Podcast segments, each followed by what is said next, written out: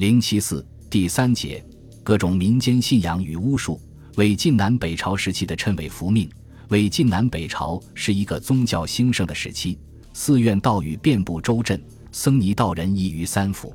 但是，宗教的兴盛没有也不可能成为每一个人的信仰。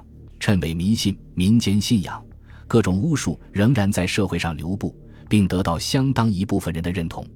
谶纬作为汉代儒学的一个重要组成部分，在西汉末年哀平之际，成为一种社会思潮；到东汉时盛极一时。与经学平起平坐，即占统治地位。因此，确切地说，谶纬作为汉代统治阶级宣扬的神学世界观，并不属于民间信仰。但在魏晋南北朝时期，一方面随着玄学的兴起和佛道二教的发展，谶纬福命已从东汉时期占据思想领域统治地位的宝座上跌落下来，变成了宗教神学的配角；另一方面，随着谶纬地位的下降，以更多的在民间流传，所以，我们把谶纬福命放在本节中做些阐述。谶纬是汉代方士依傍经术而造作出来的宗教性语言。刘秀利用谶纬起事，建立了东汉王朝。此后，帝王英命便常常利用谶纬福命作为篡夺政权、改朝换代的根据和手段。曹魏代汉时，就曾造作初代汉者当涂高的谶语。当涂高级古代宫殿的两关称作相位，象征着曹魏当代汉而兴。还造作初汉乙未，未乙征，代汉者曹公子，鬼在山，何女莲，王天下等谶语，以此证明曹魏代汉称帝乃上天之命。博士苏林、董巴就以这些谶语为证据，数次进言曹丕称帝以应天命。刘备称帝之时。史官也引用《洛书真要度》《洛书是与命》《孝经命诀》等伪书，以说明刘备为炎刘后继者，理当称帝。司马氏取代曹魏，以白龙三剑为福瑞，来证明晋当代魏。刘裕夺取东晋天下，太史令洛达上书陈说天文福瑞数十条，以证明晋宋禅替理所当然。以致东晋恭帝司马德文在禅位喜书中被迫无奈地说道。图谶真锐，皎然似在。萧道成欲代宋称帝，与百官商议废立之事，然无人响应，于是便援引图谶，称相尾昭彻，不心之福已显。图谶彪悍，寿终之意既彰，从中找到了宋齐禅替的根据和借口。萧衍伐齐，太史令讲道秀书陈天文符谶六十四条，沈约以行中水，做天子的谶语，劝萧衍称帝。陶弘景也援引图谶，劝萧衍建梁代齐。陈霸先在夺取萧梁政权前，也看到了谶纬在改朝换代中的特殊作用，不仅援引图谶，而且亲自学习谶纬。由此可见，为晋南北朝时期，尽管谶纬不断的受到官方明令禁绝，但统治者一旦需要，还会利用谶纬符命来证明自己是应天受命，把谶纬作为工具。从中找出改朝换代、建立政权的合理证明，在统治阶级利用谶纬证明自己应天受命的同时，农民阶级也巧妙地利用谶纬作为组织发动农民起义的工具，以其人之道害至其人之身。西晋惠帝泰安两年，张昌就利用刘氏复兴、李氏为辅的谶言发动起义，以山都县立丘沈冒充圣人。一姓名为刘尼，诈称汉后，封为天子。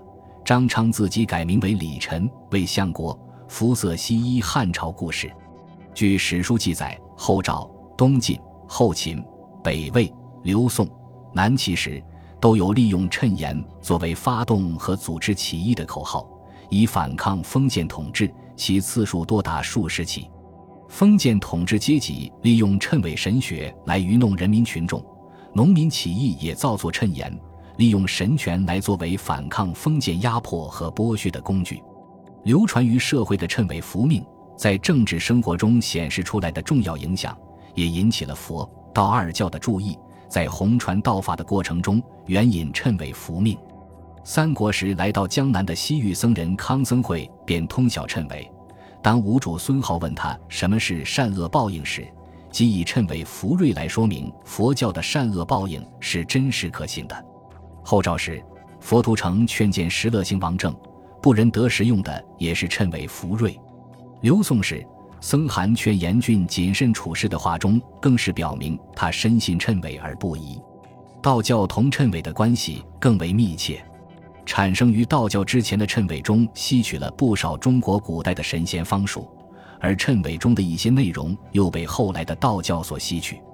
在原始道教的经典《太平经》中，就曾讲到要洞通天地之图谶文。葛洪立倡丹鼎道派，宣传通过服食丹药可以羽化成仙，而其根据则不少源自谶纬。南朝道教改革的集大成者陶弘景更是精通图谶。援引图谶劝萧衍见梁代齐，仿照伪书命名真告七篇。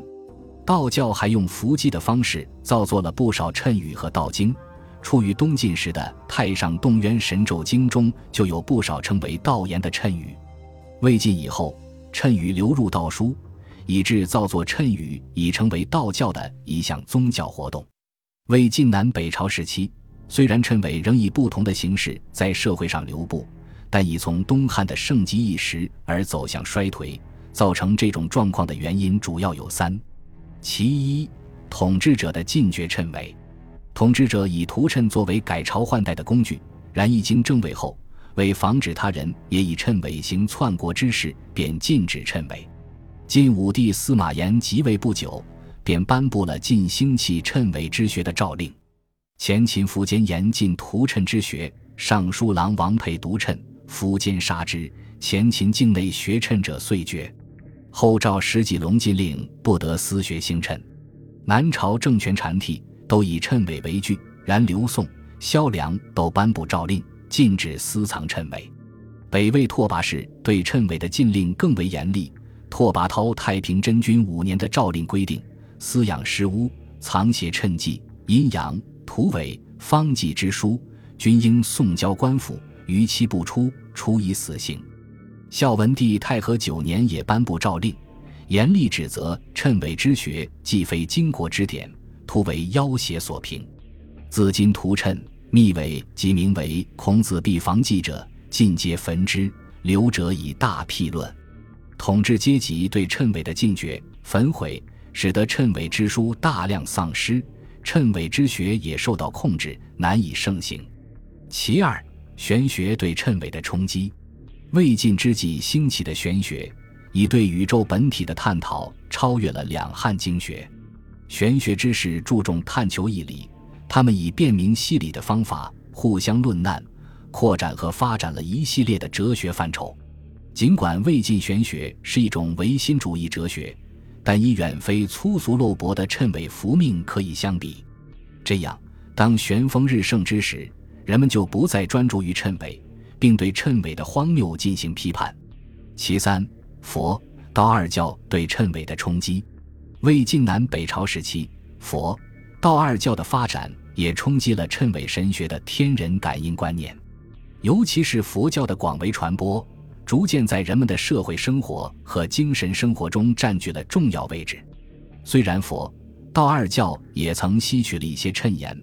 但自成体系的神学理论却与谶纬不能同日而道，统治阶级从宗教中找到了更为有力的工具，于是，在崇信佛道二教的同时，严厉禁断谶纬符命。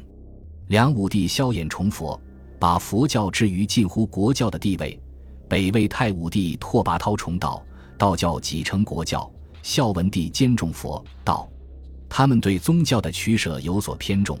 但对谶纬却态度一致，颁布诏令严刑禁断。统治阶级对谶纬的禁断，玄学兴起与佛道二教广为传播对谶纬的冲击，再加上魏晋南北朝时期战乱频频，兵火相接，谶纬之书大量散佚，从而使得谶纬之学走向衰落，仅仅作为民俗神道而在民间流传。